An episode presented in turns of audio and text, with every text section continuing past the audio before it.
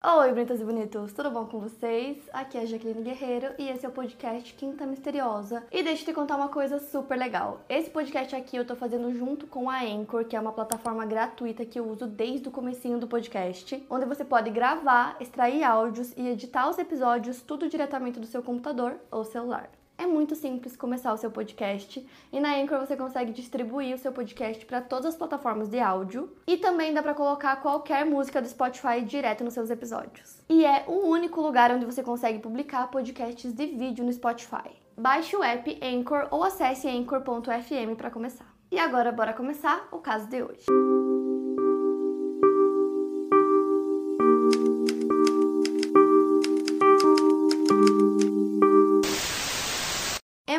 Barker nasceu no dia 14 de outubro de 1987. Filha de Robert Barker e Bonnie Barker, ela tinha sete irmãos. Seus pais eram divorciados e ela morava com sua mãe em Oklahoma City. Na época do caso, ela tinha 10 anos de idade e ela era uma aluna da James Monroe Elementary School. Ela tinha os cabelos e olhos castanhos, adorava animais, andar de bicicleta, trabalhar em carros e pintar com spray. A Amber era meio moleca e ela queria muito ser soldadora um dia. No dia 18 de dezembro de 1997, a Amber foi de bicicleta até a casa de uma amiguinha dela que ficava a 800 metros de distância da casa dela, por volta das 3 horas da tarde. Enquanto ela estava na casa da amiga, ela ligou para a mãe dela que pediu para ela voltar para casa. Ela deixou a casa da amiga dela por volta das 5h50 da tarde. E ela foi vista pela última vez andando em sua bicicleta azul de 10 marchas pela rua Drexel Boulevard, indo em direção à sua casa. Então essa volta até a casa dela era um caminho super curto, super rápido, ela não deveria demorar mais de 5 minutos para chegar em casa.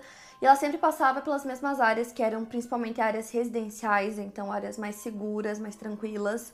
Só que ela não chegava em casa, então a mãe dela liga para a polícia às 7h20 da noite. Então, logo no início, cerca de 35 agentes do FBI, policiais, vizinhos e familiares começaram a buscar pela Amber por todos os lugares. E a polícia até montou um programa de computador para conseguir organizar todas as dicas que estavam chegando e poder deixar essa busca bem organizada.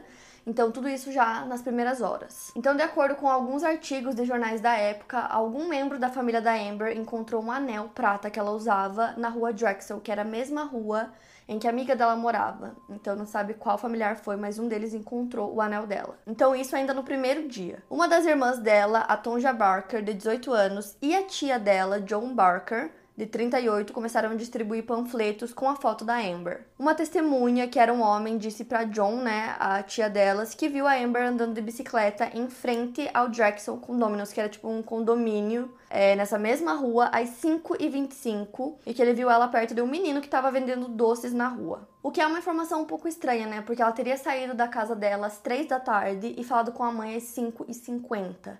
Então ele disse que viu ela às 5h25 o que, levando em conta esses dois horários que a mãe dela falou, é um horário meio estranho, né? 5h25. Já na manhã seguinte, por volta das 10h30 da manhã, encontraram a bicicleta da Amber, que estava a cerca de um quilômetro desse local onde a testemunha disse ter visto ela pela última vez. E a bicicleta não estava danificada, não tinha nenhum tipo de sinal na bicicleta que indicasse luta, alguma coisa assim, ou que tivesse batido a bicicleta. É, a bicicleta estava encostada em uma árvore na manhã que encontraram. Já no dia 20 de dezembro, ou seja, dois dias depois que ela desapareceu, encontraram os tênis que ela estava usando. Então, encontraram um par em um quarteirão e o outro par no quarteirão seguinte, é, na rua Drexel, então nessa mesma rua da amiguinha dela. Também encontraram uma meia que não se sabe se era da Amber ou não e um suéter bege que era dela é, nessa mesma rua, próximo de uns arbustos. E a polícia não conseguiu localizar o restante das roupas dela, então é meio estranho, né, que encontraram todas essas coisas na mesma rua. Então talvez é, dê a impressão de que essa pessoa que estava com as coisas dela foi, tipo, por exemplo, jogando ou da janela do carro, ou passou jogando essas coisas meio que espalhando pela rua, porque elas não estavam todas juntas, né? Era na mesma rua, mas cada coisa em um canto. Os investigadores afirmaram que tinham evidências de sangue, cabelo e fibra que foram descobertas perto dos pertences da Amber. Havia fibras azuis no suéter dela, assim como vômito misturado com possível ejaculação. Havia uma mancha de sangue no tênis dela, mas essa mancha era tão pequenininha que as autoridades não conseguiram vinculá-la a nenhuma pessoa específica. As autoridades continuaram uma busca maciça pela Amber até o Natal, mas não encontraram ela. Até que a mãe da Amber tem uma lembrança que aconteceu um dia antes dela desaparecer, no dia 17 de dezembro. Ela disse que a Amber falou para ela que tinha medo do Daniel John Smith, de 24 anos, que era marido de uma das irmãs da Amber, da Debbie Barker, de 22 anos. O Daniel e a Debbie tiveram um filho juntos. A Amber tinha visto o Daniel e ela disse que estava com medo que ele a forçasse a entrar em sua caminhonete, o que é uma coisa muito estranha para uma criança dizer, né? Então, realmente, ela tinha medo dele. A polícia interrogou ele na noite que ela desapareceu e fez algumas perguntas sobre o desaparecimento. Até que no dia 20 de dezembro, eles decidiram que deveriam falar com ele novamente e começaram a procurar por ele porque ninguém sabia onde ele estava. Falando um pouquinho mais sobre o Daniel, ele teve uma vida difícil. Ele tinha apenas 6 anos de idade quando o tribunal o removeu dos cuidados de sua mãe biológica. Ele foi posteriormente criado em lares adotivos e tinha um histórico de uso de álcool e drogas. Na época do desaparecimento da Amber, ele estava cumprindo uma sentença de 5 anos por uma condenação por sequestro, na qual ele atacou uma mulher em um estacionamento de uma boate no dia 23 de abril de 1995. Ele alegou que ele estava bebendo e estava tentando roubar as chaves do carro dela, mas essa mulher alegou que ele tentou abusá-la. A polícia inicialmente o acusou de roubo, mas depois foi alterado para sequestro. As autoridades acrescentaram uma segunda acusação de intimidar uma testemunha depois que o Daniel ameaçou um segurança em uma audiência no tribunal. Então, como parte de um acordo com os promotores, o Daniel se declarou culpado de sequestro e foi enviado para um programa de treinamento de quatro meses em um centro correcional para jovens adultos.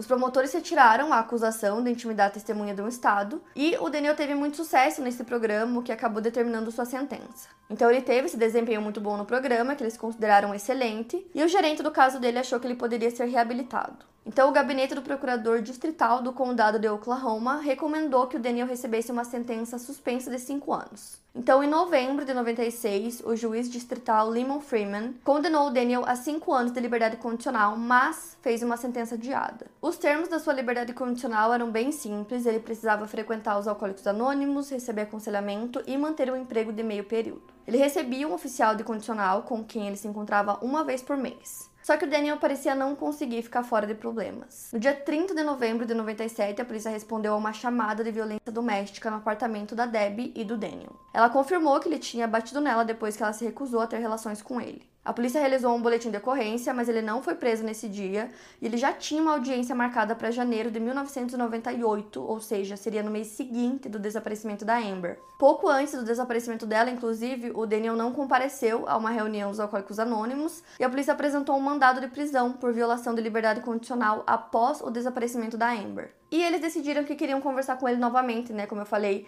já tinham conversado com ele no mesmo dia que a Amber desapareceu. E aí a mãe da Amber lembrou né, dessa informação, que ela tinha dito que tinha medo dele. E aí eles decidiram conversar com ele de novo, mas ninguém sabia onde ele estava, então começaram a procurar por ele. Até que no dia 21 de dezembro, a polícia encontrou a picape, que ele tinha uma picape prata Mitsubishi, ela estava em uma loja de conveniência, mas o Daniel não estava lá. Até que na manhã seguinte, alguns voluntários decidiram procurar em um parque chamado Ray Trent Park. Então todos eles foram para esse local e começaram a procurar pela Amber. E nesse mesmo dia, que foi o dia seguinte, dia 22 de dezembro, às 11h30 da manhã, os voluntários encontraram o corpo do Daniel pendurado em uma árvore sobre o Crutcher Creek, nesse parque. Então, a polícia foi acionada e a causa da morte foi considerada suicídio. Então, assim, logo que Amber desapareceu, o Daniel não era considerado suspeito. Ele, não sei nem se ele era considerado pessoa de interesse da polícia, porque eles estavam conversando com vários homens da família e amigos e pessoas próximas para ver se alguém sabia alguma coisa, né, que pudesse ajudar no caso. Então era mais assim uma conversa mesmo com essas pessoas, tanto que nesse dia que eles decidiram conversar com ele de novo, depois desse relato da mãe dela, ainda assim ele não era considerado um suspeito, mas eles só queriam conversar com ele. É, e depois que tudo isso aconteceu, é, tanto a polícia quanto a família da Amber disseram que eles acreditavam que de alguma forma ele estava envolvido no caso. Ou que ele tinha participado do desaparecimento da Amber, ou que ele sabia o que tinha acontecido com ela. E uma informação que eu acho importante citar também é que as reportagens é, que foram feitas na época diziam que o corpo dele foi encontrado muito próximo da picape, cerca de um quilômetro e meio. Porém, quando coloca esse trajeto no Google Maps, dá 8 quilômetros. Então não era tipo perto, né, dessa loja de conveniência. Então ficou esse mistério no ar, por que, que ele teria largado a picape dele nessa loja e andado 8 quilômetros até o parque se ele poderia simplesmente ter ido de carro e deixado o carro lá, né? Então é uma coisa bem esquisita, né, de se pensar e que ninguém conseguiu entendeu por que, que ele teria feito isso. O jornal Daily Oklahoma é, noticiou em janeiro de 98, né, então no mês seguinte ao desaparecimento, que no dia que a Amber desapareceu, como eu falei para vocês, ela fez uma ligação para a mãe dela e que nesse momento da ligação o Daniel estava na casa da mãe da Amber, da Bonnie, e que ele teria ouvido a ligação e que logo depois da ligação ele teria saído é, da casa e pegado o carro dele e ido em direção é, no sentido assim da rua onde a Amber estaria. Então, meio que ele poderia encontrar com ela no caminho, ela sempre fazia o mesmo caminho, então é, se ele seguisse esse mesmo caminho, ele poderia encontrar com ela vindo para casa. Já a Debbie, que é irmã da Amber e era casada com o Daniel, ela deu uma entrevista em 2013, ela se casou novamente, então agora ela tem outro sobrenome.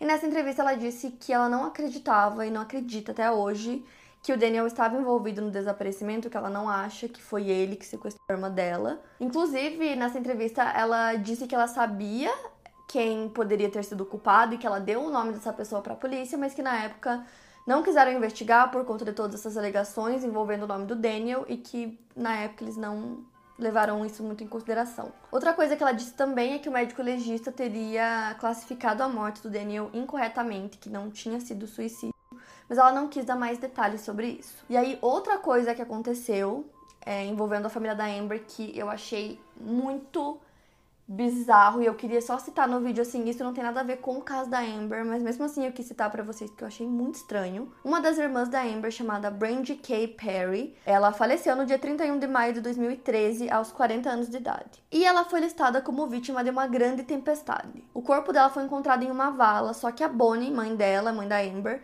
não acreditava que a Brandy fosse uma vítima dessa tempestade. Então, basicamente, tinha acontecido uma tempestade sim, uma tempestade muito grande, só que a Bonnie disse que essa tempestade não era exatamente no lugar que ela estava e que não fazia sentido a causa da morte ser essa, até porque ela disse que mais ninguém teria morrido nessa tempestade e que isso não fazia sentido algum e que ela tinha certeza que essa não era a causa da morte da filha dela. Ela fala que ela não entende como conseguiram classificar a morte dela como, né, vítima de tempestade. A Bonnie também ouviu algumas pessoas dizendo que a Brandy poderia ter morrido de overdose, então ela tinha problema com drogas e ela estava em um relacionamento abusivo também. Mas a Bonnie disse que ela não descarta a possibilidade de ter sido homicídio. O que é muito doido, né? Porque assim, o caso da Amber não tem nada a ver com esse caso da irmã dela, né? Da Brand. Tipo, não conseguiram fazer nenhuma conexão dos dois casos, mas eu achei muito esquisito, porque não faz muito sentido mesmo. E por mais que não esteja conectado, né, que é, os investigadores não tenham feito conexão alguma, eu quis trazer para vocês essa informação porque eu achei muito bizarra. E eu também quis trazer essa informação para vocês porque na época que a Amber desapareceu, a Brand, né, a irmã dela, namorava um homem chamado Joseph Bishop e ele também foi interrogado na época. Inclusive, ele deu uma entrevista dizendo que toda a família foi interrogada, não só ele, mas todos os homens da família, as mulheres, que todos foram levados para a delegacia que foram interrogados, que teve teste de polígrafo e tudo mais. Ele diz também que ele não faz ideia do que aconteceu com a Amber, que na época ele namorava na irmã dela e que o relacionamento deles é, era um relacionamento um pouco difícil, que ele admite isso. Mas ele diz que ele não tem nada a ver com o desaparecimento e que ele acredita que realmente o Daniel estava envolvido e que ele levou a verdade, né, do que aconteceu pro túmulo junto com ele. Ele contou também que na época que o caso aconteceu, ele tinha 19 anos e que levaram o Daniel para interrogatório, assim como levaram outras pessoas. E que logo depois que soltaram ele, ele desapareceu e aí três dias depois encontraram o corpo dele no parque. Então ele disse que assim como a família da Amber, ele também queria muito que descobrissem o que realmente aconteceu e que essas respostas aparecessem. Após o desaparecimento da Amber, a Bonnie, né, mãe dela, guardou todos os presentes dela de Natal embaixo da árvore esperando para quando ela voltasse para casa. Quando isso não aconteceu, a Bonnie mudou de casa em 1998. Ainda em 1997, quando o caso aconteceu, tanto a mãe quanto o pai da Amber disseram que acreditavam que o Daniel era o culpado e que ele não agiu sozinho ao sequestrar a Amber. E aí, por muitos anos, o caso ficou sem pistas novas até que em 2015, o investigador principal do caso apresentou um mandado de busca solicitando amostras de DNA do preso Forrest J. Rice que supostamente seria o nome que a irmã da Amber teria dado para a polícia na época. Os técnicos do laboratório de DNA encontraram fibras azuis no suéter da Amber, como eu falei para vocês, além de uma mancha que parecia ser vômito e também uma possível ejaculação. A picape do Daniel tinha assentos de tecido azul, carpete azul e o painel também era de vinil azul. A polícia também conseguiu recuperar alguns cabelos do lado do passageiro e do motorista no veículo. Como eu falei para vocês, tinha uma pequena gota de sangue em um dos tênis da Amber. Então, 15 anos depois, é, com muitos testes, eles conseguiram revelar um perfil de DNA masculino parcial. O News on Six relatou em uma matéria de 2015 que o Forrest J. Rice teria admitido para a polícia que o Daniel estava em seu apartamento na noite em que Amber desapareceu e que ele estava com ele naquele dia. Ele também admitiu estar com Daniel no dia que ele tirou a própria vida. O Rice viveu em vários lugares, incluindo áreas próximas de onde aconteceu o caso. O Rice também atende por um segundo nome, que é Steven Brent Henley, e ele tinha 22 anos na época que o caso aconteceu. E os investigadores da Unidade de Crimes contra Crianças têm examinado todas as evidências com um novo par de olhos, né, depois de tantos anos, para ver se tinha alguma coisa que passou despercebida na primeira vez que foi investigado. E esses três nomes que eu citei para vocês, que foram o Daniel Smith, o Joseph Bishop e o Forrest J. Rice, foram três homens, né, que foram entrevistados na época que o caso aconteceu, e o nome deles consta nos documentos judiciais do caso. Então, assim, até hoje o caso segue em investigação. É, eles não conseguiram chegar ainda em um nome, mas como eu falei para vocês, eles estão pegando todas as evidências, investigando e usando as tecnologias, né, é, disponíveis hoje para tentar encontrar alguma coisa, algum DNA mais forte, porque foi um DNA parcial que eles conseguiram, então é possível que com as evidências eles consigam alguma coisa, porque tem né, várias evidências que foram coletadas na época, mas por enquanto não tem novas informações. As últimas são essas de que foi pedido esse teste, que eles estão, né, usando essas evidências, mas nada confirmado ainda. E o corpo da Amber não foi encontrado até hoje, mas com todas essas evidências e toda a tecnologia, eu acho que é possível que eles consigam pelo menos é, encontrar, né, um nome de quem foi o culpado. Inclusive, esse caso está listado no site Polyclass Foundation, que eu citei para vocês em um outro vídeo, que foi o vídeo da Polyclass. Então, eu vou deixar o link aqui para vocês poderem ir lá conferir.